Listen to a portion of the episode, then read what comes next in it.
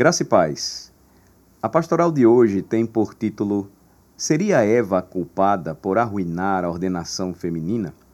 O texto base que nós vamos utilizar é polêmico, 1 Timóteo capítulo 2, versículos 12 a 14, e não permito que a mulher ensine, nem exerça autoridade de homem.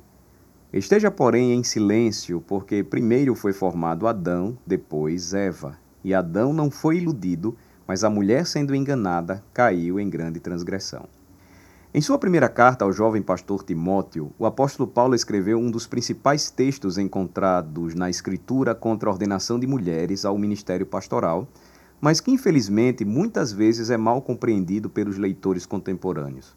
Em toda a Bíblia, lemos sobre mulheres fazendo coisas maravilhosas e poderosas, mas nunca vemos mulheres servindo como sacerdotes. Vemos rainhas, juízas e profetisas, mas não sacerdotisas. Deus designou homens apenas para a função sacerdotal de guardar o santuário e administrar o sacrifício. Este é o ofício que corresponde aos ministros ordenados no novo pacto, e Paulo nos mostra que a exigência de apenas homens ainda permanece. Por essa razão, Débora, Esté e outras mulheres da Bíblia simplesmente não podem justificar a ordenação feminina, pois nenhuma delas era sacerdotisa. Mas por que não? Por que as mulheres não podiam ser sacerdotes no antigo pacto e por que não podem ser pastoras no novo pacto? Alguns cristãos, apelando para 1 Timóteo 2, pensam que as mulheres não podem ser ministras ou pastoras porque é, Eva fez algo ruim no jardim, porque Eva foi culpada no jardim quando pecou contra o Senhor. O apóstolo Paulo diz que Eva foi enganada. Mas lembrem-se, ele também diz que Adão não foi enganado. Com base nisso, os defensores dessa posição defendem que as mulheres são ingênuas e facilmente enganadas, e é por isso que a ordenação feminina é proibida. Já os homens não são tão facilmente enganados, aparentemente, o que os torna equipados para enfrentar Satanás e a falsa doutrina. Como veremos, essa visão não se sustenta e faz pouco sentido quando comparada com o livro de Gênesis. A narrativa de Gênesis sobre a queda revela que Adão não enfrentou Satanás diante da árvore do conhecimento do bem e do mal. Adão estava presente durante a conversa de Eva com a serpente, Gênesis 3, versículo 6, mas ele não fez nada. Adão ficou parado e viu sua esposa ser enganada. Ele a deixou comer do fruto proibido e seguiu seu exemplo comendo também. Adão não estava guardando o jardim ou sua esposa como Deus lhe havia ordenado. Gênesis 2, versículo 15. Adão falhou em seu ofício, abrindo a porta para o pecado, e com isso ferindo aos outros, sua esposa Eva e os seus descendentes, e também a si mesmo. Claramente, quando Paulo diz que Adão não foi iludido, ele não está dizendo nada de virtuoso ou bom sobre Adão. Pelo contrário, o apóstolo está dizendo algo negativo sobre o primeiro homem. Paulo afirma que o pecado de Eva foi devido ao engano, Gênesis 3, versículo 13, mas Adão pecou consciente e deliberadamente. Entre os dois, Adão teve maior pecado. Como isso nos ajuda a interpretar, então, 1 Timóteo capítulo 2 de forma correta? O apóstolo não está culpando Eva pela queda da humanidade no pecado. Ele sabe que o pecado veio por meio de um homem, não de uma mulher, como ele escreveu em outro lugar. Lembre-se de Romanos capítulo 5, versículo 11. O pecado entrou no mundo por meio de Adão. Tampouco Paulo está ensinando que a ordenação feminina teria sido permitida se Eva não tivesse pecado. Não devemos imaginar que a ordenação feminina foi algo que Deus tirou das mulheres como punição por seu pecado. A verdade é que a ordenação feminina, na ordem criada por Deus, nunca existiu em primeiro lugar. A chave para entender, portanto, a lógica paulina é o versículo 13 de 1 Timóteo, capítulo 2. Porque primeiro foi formado Adão, depois Eva. Esse é o raciocínio de Paulo contra a ordenação feminina. Ele é criacional e imutável. Veja, não depende da queda, é um argumento fundamentado em Gênesis 2, ou seja, antes da queda, e não em Gênesis 3, após a queda. Portanto, quando o apóstolo diz no versículo 14: E Adão não foi iludido, mas a mulher, sendo enganada, caiu em transgressão, isso deve ser lido como uma declaração entre parênteses. Funciona como evidência de apoio para o raciocínio do apóstolo.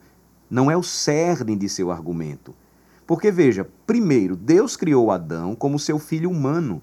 Lucas capítulo 3, versículo 38, na genealogia de Jesus, está lá Adão, filho de Deus. E esse status primário que ele recebeu de Deus veio com deveres sacerdotais. Se não vejamos, primeiro, Adão deveria guardar o jardim. Gênesis 2, versículo 15, que é o que os levitas fariam no tabernáculo posteriormente. Números 18, versículos de 1 a 7. Número 2. Adão recebeu uma restrição alimentar da árvore do conhecimento, do bem e do mal, Gênesis 2,17. Assim como os israelitas teriam restrições alimentares, Levítico 11. Número 3. Adão deveria compartilhar a palavra falada de Deus com os outros, Gênesis 3, versículos 2 e 3, que é o que os sacerdotes fariam com a palavra escrita de Deus, Deuteronômio 17, 18. Número 4. Adão foi feito primeiro, isso significa que ele deveria liderar ou iniciar a adoração. Por isso que os ministros devem ser filhos, devem ser homens, varões. Eles funcionam como representantes do Filho eterno, Jesus Cristo, nosso grande sumo sacerdote, quando iniciam e lideram o povo de Deus na adoração.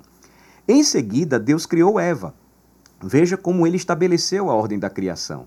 A posição secundária, portanto, da mulher não é de inferioridade significa que ela deveria ser conduzida, liderada ou responder em adoração, o início e a condução em adoração por parte do seu esposo. Adão deveria instruir Eva sobre como obedecer a Deus e Eva deveria se submeter a essa liderança. É aqui que o versículo 14 entra como evidência de apoio. Adão falhou em seu dever de liderar sua esposa e o resultado foi que Eva foi enganada pela serpente. O fracasso de Adão não significava que Eva deixaria de ser liderada, mas que ela seria liderada por outra pessoa. Eva seria guiada em justiça ou em maldade, mas de qualquer forma ela seria guiada por alguém. O papel feminino, portanto, de responder na adoração nunca é negado por Deus na criação, quer seja ele bom ou ruim. Ela sempre deverá responder em adoração, pois ela foi criada com esse propósito santo. Poderíamos resumir, então, o ensino do apóstolo Paulo assim: Eu não permito que uma mulher tenha autoridade de ensino na igreja, porque Adão deveria liderar na adoração e Eva deveria responder na adoração. Você não sabia disso, Timóteo? Quando Adão falhou em liderar, Eva foi liderada pela serpente, e isso é prova de que o papel feminino na adoração é responder, jamais liderar. Conclusão: se você ainda acha que tudo isso é humilhante para as mulheres, pense e reflita novamente. Os papéis de homens e mulheres são igualmente fundamentais e necessários na ordem criada por Deus. Quando os cristãos se reúnem para adoração, eles o fazem com uma noiva corporativa de Cristo, que é uma designação feminina, respondendo aos atos litúrgicos, não liderando o culto solene. A Bíblia chama a multidão mista de homens e mulheres reunidos em assembleia de uma única noiva para Cristo, uma nova Eva para o novo e perfeito Adão. Quando a igreja, a noiva adornada de Cristo, se reúne no dia do Senhor, os homens devem ser conduzidos assim como as mulheres na adoração. Enquanto isso, o pastor, o ministro da palavra e do sacramento, o líder da adoração, simbolicamente deve representar o único marido. Ele age como o, filho do o amigo do noivo, representando o filho eterno de Deus Jesus Cristo. Por isso, assim como o sacerdote, o ministro deve ser um filho, um homem, um varão, jamais uma mulher. É por essa razão que a ordenação feminina, ela nunca foi idealizada pelo Senhor, pois ele estabeleceu papéis claramente distintos para homem e mulher, criados à sua imagem e semelhança, um iniciando e liderando a adoração, homem, outro recebendo e obedecendo a adoração em resposta ao Senhor de toda a terra, a mulher. Amém.